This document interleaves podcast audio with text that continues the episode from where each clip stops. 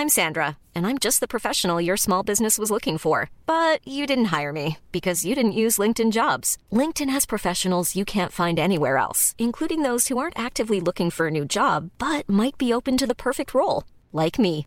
In a given month, over 70% of LinkedIn users don't visit other leading job sites. So if you're not looking on LinkedIn, you'll miss out on great candidates like Sandra. Start hiring professionals like a professional. Post your free job on linkedin.com/people today.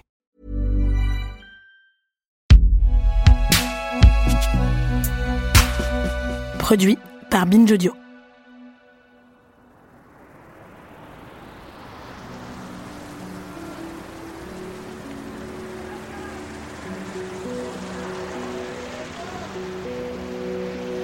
Si je vous dis de fermer les yeux et d'imaginer un pauvre, vous pensez probablement à un homme d'âge moyen, vivant dans la rue, sans emploi, parce que c'est comme ça qu'on représente la pauvreté. Pourtant, ce n'est qu'un seul des visages de la pauvreté, et à vrai dire, même pas le plus courant.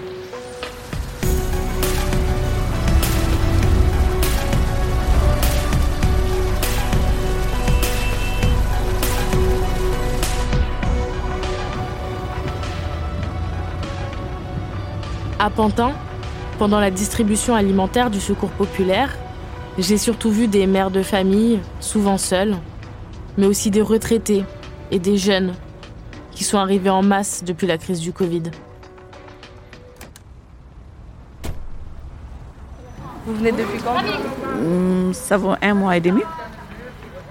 Parce que j'ai des difficultés financières. Des difficultés parce que je ne travaille pas maintenant. J'ai perdu mon boulot. C'est ça. J'ai quatre enfants, donc euh, ça m'aide beaucoup. C'est ça. C'est mieux pour moi et mes enfants. Vous êtes seule euh, chez vous? Oui, je suis toute seule.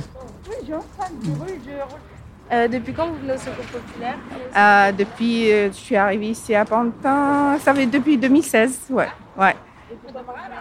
Euh, parce que des fois, on a un manque de trucs alimentaires, ça nous, ça nous permet de avoir de plus de trucs à la maison aussi. En plus, euh, il y a des priorités pour des vacances pour les enfants, c'est bien, oui. Chaque vacances de l'automne, euh, l'hiver, ils font des, des sorties comme ça pour les enfants, pour les familles, c'est bien. Et ça fait deux ans, on est juste, euh, j'ai fait une sortie à l'île de Léran avec eux. C'était, super, ouais. Si je, je suis dans le besoin, c'est moi j'ai trois enfants, c'est, c'est obligé. Euh, non, c'est, pour ça. ouais, travaille pas, non. Même euh, mon mari, il fait des, des petits boulots, mais pas vraiment, pas tout le temps, ouais. Vous avez l'impression que l'État, le gouvernement vous aide ou pas du tout? Euh, bien sûr, si il permet à des associations comme ça de d'ouvrir, de, de laisser je- des gens venir récupérer des, des trucs alimentaires, je pense que oui. Ouais.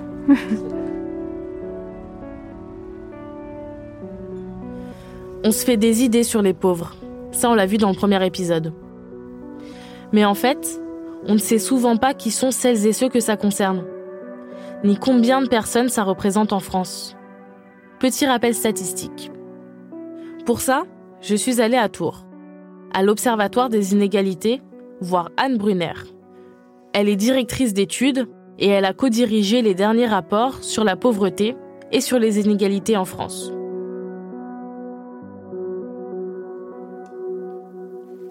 Pour euh, donner un peu les grandes tendances en termes d'évolution euh, de la pauvreté, je pourrais commencer par dire que leur nombre augmente. Aujourd'hui, euh, il y a 5 millions 3 de personnes qui sont comptées comme pauvres si on prend un seuil de pauvreté qui est fixé à 885 euros par mois après impôts et prestations sociales. Ça veut dire que dans notre pays, il y a 5 millions de personnes qui vivent avec moins de 885 euros, parfois beaucoup moins, et puis parfois juste un petit peu moins. En tout cas, elles sont toutes situées sous le seuil de pauvreté. Et ce nombre, euh, ben nous, ce qu'on constate depuis euh, une euh, quinzaine d'années, c'est qu'il progresse. La, pauvreté, elle s'étend dans le pays, pas seulement parce que la population générale augmente, mais elle s'étend aussi en proportion. Il y a de plus en plus de personnes qui sont pauvres. Alors, de façon générale, la pauvreté, elle touche pas tout le monde de la même manière. Il y a vraiment des catégories qui en sont largement protégées et puis d'autres catégories qui sont beaucoup plus touchées. Le fait d'être ouvrier, employé, ça expose beaucoup plus que si par exemple on est cadre supérieur. Il y a 60% des personnes pauvres euh, qui sont employés et ouvriers. C'est nettement plus que euh, leur part dans la, dans la population. Et surtout, il y a 80% des personnes pauvres qui ont atteint au mieux le bac. Donc là, vous voyez que le diplôme, il a vraiment un rôle de, fracture sociale. C'est à travers le diplôme qu'on va repérer la principale euh, fracture sociale. Le fait d'être peu diplômé, ça expose plus fortement à la pauvreté que lorsqu'on a un diplôme de l'enseignement supérieur. Il existe évidemment des personnes pauvres parmi euh, les bacs plus 3, même les bacs plus 5. On va en trouver, on va en compter. Hein, ce nombre n'est pas négligeable. Euh, mais le fait d'être diplômé, globalement, ça protège quand même. Et puis, euh, la, situation par rapport au travail aussi compte beaucoup. Parmi les chômeurs, étant donné le faible niveau d'indemnisation qu'on a en, France pour le chômage, on va trouver une personne sur quatre qui vit sous le seuil de pauvreté. Alors que chez les salariés, il n'y a que 4% des euh, salariés qui sont pauvres. Et puis, il y a un phénomène qui, lui, euh, augmente, euh, s'étend hein, dans la population, c'est le fait de vivre seul avec des enfants. Ce sont les familles monoparentales, alors ça concerne en grande, grande majorité des femmes, seules avec des enfants. Et là aussi, c'est une configuration familiale qui est surreprésentée parmi les familles pauvres. Il y a un quart des euh, personnes euh, pauvres qui vivent dans des familles monoparentales. Et ça, c'est euh, beaucoup plus que leur part dans la population générale. Et puis le critère majeur également que j'ai pas encore évoqué pour donner un peu ce portrait social et démographique des personnes qui vivent sous seuil de pauvreté, ben c'est l'âge. Aujourd'hui, plus on est jeune et plus on est exposé à la pauvreté, et plus on avance en âge et plus ce risque se réduit. C'est euh, un grand changement par rapport euh, aux années 1970, euh, par exemple, le, fait d'être âgé, exposé fortement à, la pauvreté. Aujourd'hui, ben, ça c'est une, tendance nouvelle hein, et, et, ça s'aggrave. Donc on sait qu'il y a une personne sur trois parmi les personnes pauvres qui a moins de 30 ans voilà un peu l'ampleur, moins de 30 ans, l'ampleur de, la jeunesse. Mais à l'intérieur de ces moins de 30 ans, bah, on va trouver deux situations extrêmement différentes.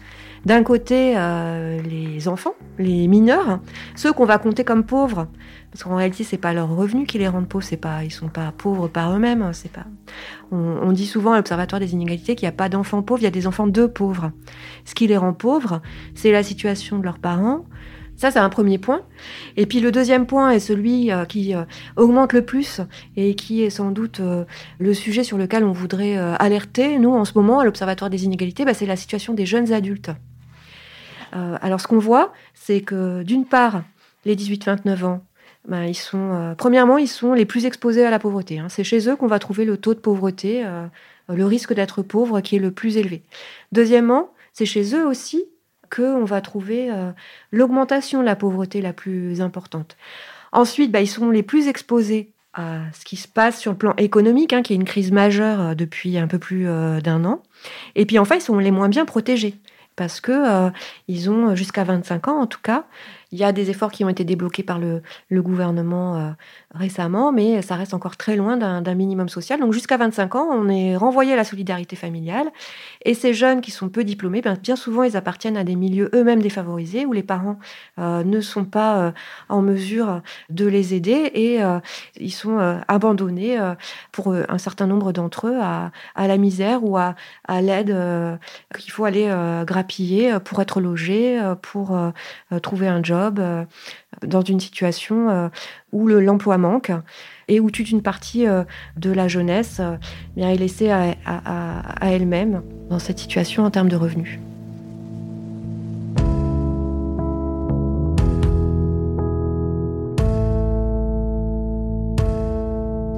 Donc, on est pauvre quand on passe sous le seuil de pauvreté. Ça, d'accord. Mais est-ce qu'être pauvre, c'est seulement un statut économique? Une grande partie de la pauvreté est héréditaire. C'est-à-dire, on est pauvre beaucoup plus qu'on ne le devient. Denis Colombi, sociologue. Alors, en top, as la pauvreté, euh, et on a sort aussi euh, statistiquement, mais lorsqu'on on, dit ça, ça fait un retard par rapport au seuil de pauvreté. C'est-à-dire, effectivement, on a chaque année des personnes qui tombent sous le seuil de pauvreté et d'autres qui en sortent. Mais la position sociale que l'on va occuper plus généralement, alors on peut avoir des améliorations de sa situation économique, euh, mais il y a quand même des formes de reproduction sociale. La majorité des euh, ouvriers sont fils d'ouvriers, la majorité des employés, enfin une grande partie des employés sont fils d'employés.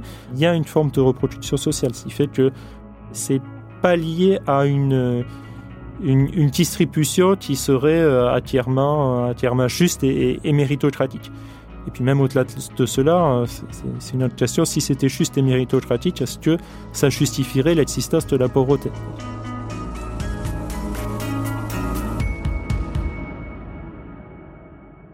Si je me retrouvais ça s'emploie, ça diplôme simplement parce que je l'ai mérité, parce que je n'ai pas travaillé l'école ou quoi, est-ce que ça justifie pour autant que je suis pauvre? Ça, c'est une question de justice sociale, question philosophique, mais qui mérite d'être posée.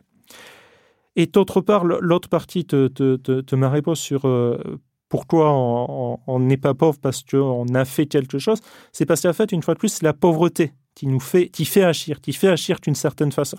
Pourquoi est-ce qu'on ne peut pas épargner? Pourquoi est-ce qu'on ne peut pas se lasser dans une formation? Pourquoi on ne peut pas suivre tes études? Et pas souvent simplement parce qu'on est pauvre ou parce qu'on l'a été ou parce que nos parents l'ont été la pauvreté est une situation qui est affermate. Il est difficile de sortir. Il suffit pas de se dire ah si j'étais pauvre, je pourrais épargner, je mettrais de côté, je ferais tes efforts, je me priverais.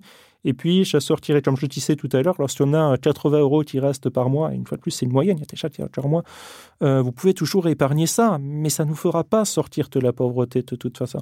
Lorsque euh, on est euh, par de chercher à permanence un emploi parce qu'on est sur des emplois précaires, on ne peut pas se lasser une formation pour se sortir. On, on, est, on aussi d'adopter des stratégies de gestion de la pauvreté qui sortent de point de vue extérieur principe, mais qui le leur regard de, de, de l'État.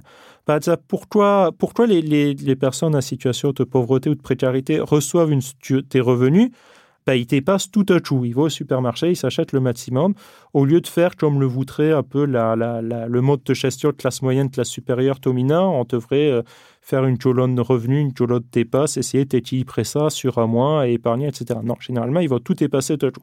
Pourquoi est-ce qu'ils font ça? En fait, parce qu'ils sont rationnels, c'est la meilleure façon de, gérer tes revenus incertains et faibles.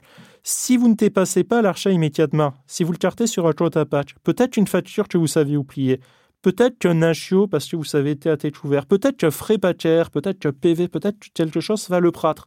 Et ça va vous matcher tout et vous ne pourrez pas l'épargner. Donc, il vaut mieux aller tout dépasser tout de suite, le plus rapidement possible, quitte à stocker mais à stocker sous forme de nourriture sur un congélateur, sous forme de biens, sous forme de boîtes de conserve ou, ou, de choses comme ça. Ça, c'est la sociologue Anna Pera-Heredia qui l'a montré, hein, euh, qui, décrit ce stockage comme une forme d'épargne populaire qui passe complètement sous les radars euh, du retard de classe moyenne supérieure qu'on peut avoir sur la gestion, euh, sur la gestion de l'argent. C'est très important. Et toi, fait, c'est un mode de gestion qui est complètement rationnel, qui effectivement va pas permettre la sortie de la pauvreté. Mais parce qu'il n'y a pas de moyen de s'en sortir euh, facilement, sauf à des privations immenses pour un euh, côté euh, très certain.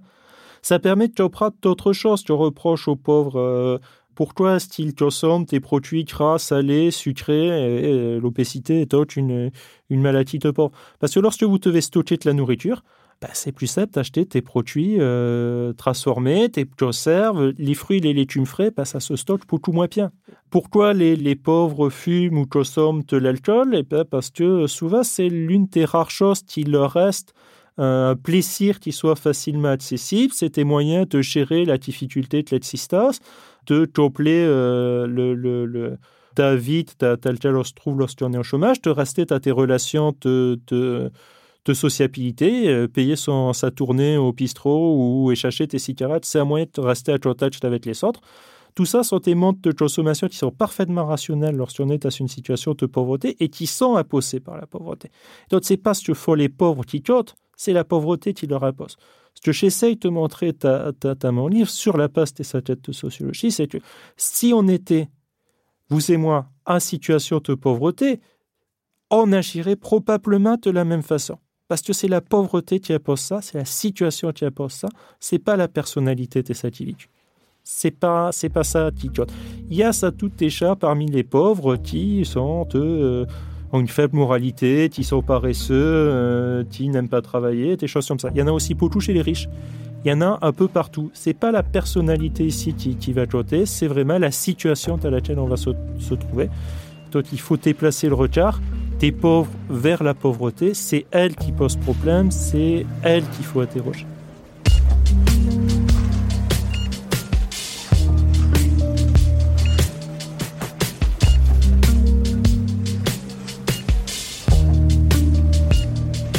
Pour être considéré comme pauvre, il faut donc à la fois être dans une certaine situation économique, mais aussi sociale. Mais même en prenant ça en compte, il y a des disparités au sein des personnes pauvres. Et ça m'a rappelé ma discussion avec Michel Pouzel, qui m'a expliqué qu'il y avait tout un tas d'échelles à la pauvreté. D'abord, il n'y a pas un pauvre, il y a des pauvretés. Et, plus nous avançons, enfin, notamment depuis le début du XXIe siècle, on voit vraiment qu'il y a des pauvretés très différentes. Il y a des pauvretés récurrentes. En France, on est dans un pays où il faut encore euh, sept générations pour sortir de la pauvreté, quand on y est. Donc c'est les chiffres de l'OCDE, hein, c'est pas une, c'est des choses, euh, voilà. Et, euh, et on voit bien que la, pauvreté n'est pas la même quand vous êtes un Rome qui euh, qui est fuyé votre pays parce que les conditions de vie sont extrêmement difficiles et que vous vivez dans des conditions toujours extrêmement difficiles ici, euh, où vous êtes un, où vous êtes un SDF classique entre guillemets, où vous êtes dans la pauvreté récurrente, c'est-à-dire les familles, souvent des familles monoparentales qui vivent avec des aides sociales, etc., etc., les, associations, etc. il y a plusieurs types de pauvreté.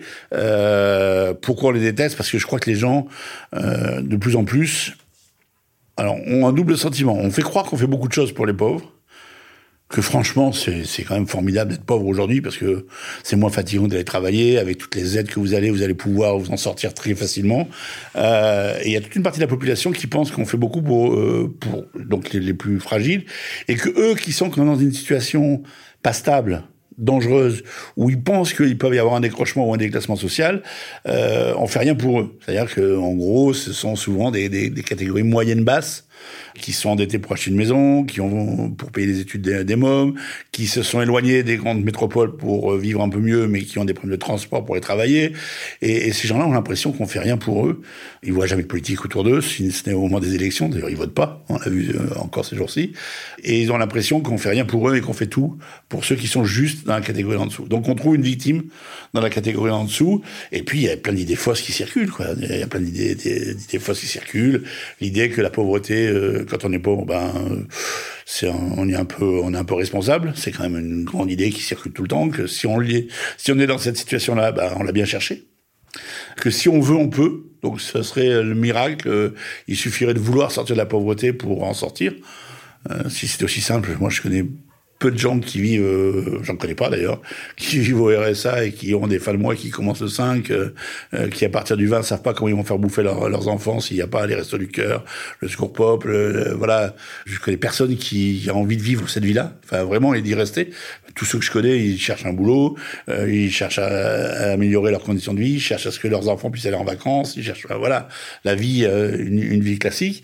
Donc il y a toutes ces idées qu'on serait mieux dans la pauvreté, que si on y est, c'est peu qu'on a cherché, que si que la société franchement est trop gentille avec ces gens-là et qu'il faudrait les, les, les, booster un peu. Donc ça c'est les grandes euh, les grandes idées. Et en même temps, je, je, vous dis ça, mais en même temps, je suis à peu près sûr que les gens quand ils connaissent quelqu'un autour d'eux qui est dans une grande difficulté, eh ben ils sont pas si méchants que ça. C'est-à-dire que pour le coup, leur jugement est, leur jugement, c'est toujours l'autre, quoi. C'est le pauvre qu'on connaît pas qui est le pire. Celui qu'on connaît, finalement, euh, il y en a quand même quelques-uns qui, qui méritent qu'on les aide. Voilà, je crois que c'est un peu ça l'ambiguïté de ça. Maintenant, euh, maintenant, il y a, y a, une vraie fracture dans le pays là-dessus, sur la, sur la, sur cette pauvreté. Et puis il y a une hiérarchisation des pauvres qu'on n'aime pas. Aujourd'hui, le pire, c'est le migrant. Le migrant, c'est euh, c'est celui qui traverse la météo. Alors c'est celui qui vient en général pour des conditions les plus difficiles, les plus terribles. Dans les. alors ça, c'est le, le, le, pire. Le, celui qui est juste au-dessus ou à peu près au même, c'est le Rome les Roms sont par nature des délinquants, etc., etc. C'est des nomades. Alors c'est pas vrai. Le, peuple Rome n'est pas un peuple nomade. C'est un peuple qui fuit. Euh, les, les tziganes sont nomades, mais pas les pas les Roms. Les Roms sont des sédentaires a priori, mais qui fuient d'un endroit à l'autre, donc ils deviennent euh, ils deviennent nomades. Alors du coup, du coup, ce que me disaient certains, c'est nos SDF dans la rue bah, deviennent euh, c'est presque nos bons SDF par rapport à cela. Donc chaque fois qu'il y a une nouvelle catégorie de pauvres qui intervient, les autres sont considérés un petit peu mieux. Voilà. Et puis vous avez euh, donc vous voyez tout ça c'est très très très ambigu. Et puis il y a ceux qu'on estime formidables parce qu'ils cherchent quand même du travail, etc. Ce qui est en, réalité, ce qui est dans la, ce que je disais tout à l'heure, la majorité des cas, la réalité des gens qui cherchent du boulot, qui cherchent à s'en sortir, etc. Donc il y a cette hiérarchisation aussi des, des, pauvretés qui est en train de se faire. Et puis euh, et puis l'idée que tout ça coûte très cher l'idée que tout ça coûte très cher à la société, euh, sans se rendre compte que la pauvreté coûte beaucoup plus cher que les aides pour en sortir. Pas simplement parce que ça coûte, mais parce que les gens qui sont dans la pauvreté passent leur vie à gérer des problèmes qui n'en sont pas pour la plupart des gens, et que toute leur propre richesse ne peut pas s'exprimer dans la société. Et donc la société n'en bénéficie pas. C'est un vrai concept qui, qui, a un peu de mal à passer, mais je pense que c'est le, le, la clé du problème. Le jour où les gens comprendront, alors moi c'est ce que j'essaie de faire en témoignant, qu'un individu n'est pas euh, simplement résumé à sa position dans la, production de richesse ou sa position sociale, qu'il est bien plus que ça, qu'il apporte bien plus à la société, à son environnement, que cette place dans l'appareil de production et de, production de richesse. Quand on aura commencé à avancer là-dessus, alors là, on dira, bon, faut arrêter avec ces conneries, il faut arrêter de, considérer le pauvre comme un ennemi potentiel, comme, euh, comme un problème, mais peut-être comme une part de la solution. Et à partir de là, on renversera, j'espère, on commencera à renverser les processus qui, euh, euh, pour, pour démonter un peu cette situation-là.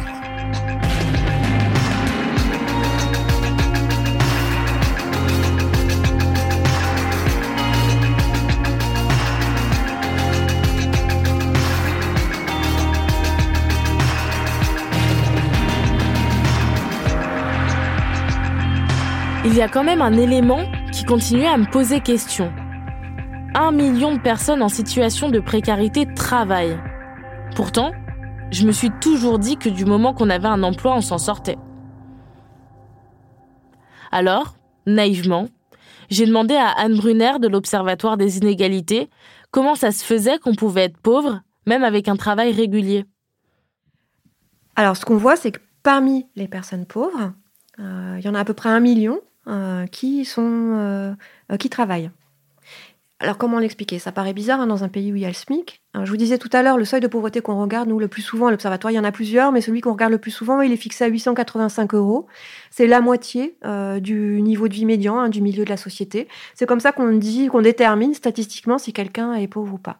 Alors, étant donné euh, que le SMIC est bien au-dessus euh, de ce seuil de pauvreté, qu'en plus il peut être complété par une prime d'activité, on peut se demander comment il se fait que dans notre pays, il reste des personnes pauvres alors qu'elles travaillent. C'est lié à plusieurs euh, phénomènes.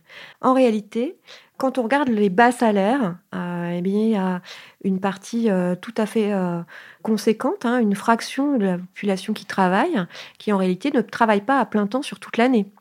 C'est soit des personnes qui sont à temps partiel, et donc, même si elle gagne le SMIC, bah, le SMIC, il est, il garanti sur la base d'un SMIC horaire. Donc, quand on ne travaille pas à temps plein, euh, on ne va pas avoir euh, euh, un SMIC complet, on va avoir une fraction de SMIC. Et puis, si en plus on n'a pas travaillé toute l'année, parce que euh, on arrive sur le marché du travail, parce qu'on est jeune, parce que on est dans un emploi euh, précaire. Donc euh, sur l'année, ben, on va travailler quelques mois, quelques semaines, parfois quelques jours. Ben, quand on fait la photo statistiquement, on tombe sur quelqu'un qui travaille, mais si on lui demande ses revenus sur l'année qui précède, en fait, ses revenus vont pas forcément être à la hauteur du SMIC toute l'année. Ça, c'est le premier point. Il y a des bas salaires et en plus, il y a une précarisation grandissante sur le marché du travail, avec de plus en plus, et ça c'est massif chez les jeunes euh, travailleurs, de plus en plus, mais ça existe aussi chez, les travailleurs euh, plus âgés, de contrats précaires qui durent pas toute l'année et qui assurent pas un revenu stable sur toute l'année. Donc c'est le premier point, une conjonction de bas salaires et puis d'une précarisation grandissante sur le marché du travail. Le deuxième point, c'est aussi que la pauvreté, elle est mesurée au niveau de la famille, du ménage. Dans un logement, le statisticien de l'INSEE il va regarder l'ensemble des personnes qui habitent euh, dans un logement, il va regarder l'ensemble des revenus que touchent euh, les adultes euh, présents dans ce logement, et il va se demander si ça suffit ou pas pour vivre dignement. Donc en fait, quand je vous parlais d'un niveau de vie de 885 euros, il faut l'entendre pour une personne seule. Mais dès lors qu'il y a des enfants, un conjoint, ben en fait, on va relever ce seuil avec une clé qui prend, qui tient compte, une clé de calcul hein, qui tient compte du nombre de personnes qu'il y a dans la famille. Et en fait, ce qu'on mesure avec la pauvreté euh, du travail, c'est aussi le fait bah, qu'il y a des familles dans lesquelles le revenu de la personne qui travaille ne suffit pas à faire vivre dignement son conjoint, ses enfants. Euh, donc là, on va trouver euh, massivement bah, des familles nombreuses, des familles monoparentales, où la, euh, personne qui travaille, elle ne gagne pas assez, même si elle gagne le SMIC, admettons, sur un temps plein, mais ça suffit pas à faire vivre une famille avec euh, peut-être un conjoint au chômage euh, ou des enfants. Arrivé là, je commence à mieux comprendre comment fonctionne la précarité en France. Mais je me demande par contre s'il est possible de réellement la faire disparaître. Si les discours récurrents de lutte contre la pauvreté ont des chances d'aboutir sur quelque chose de concret. Et surtout, comment faire, à notre petite échelle individuelle, pour aider celles et ceux qui sont touchés par la pauvreté?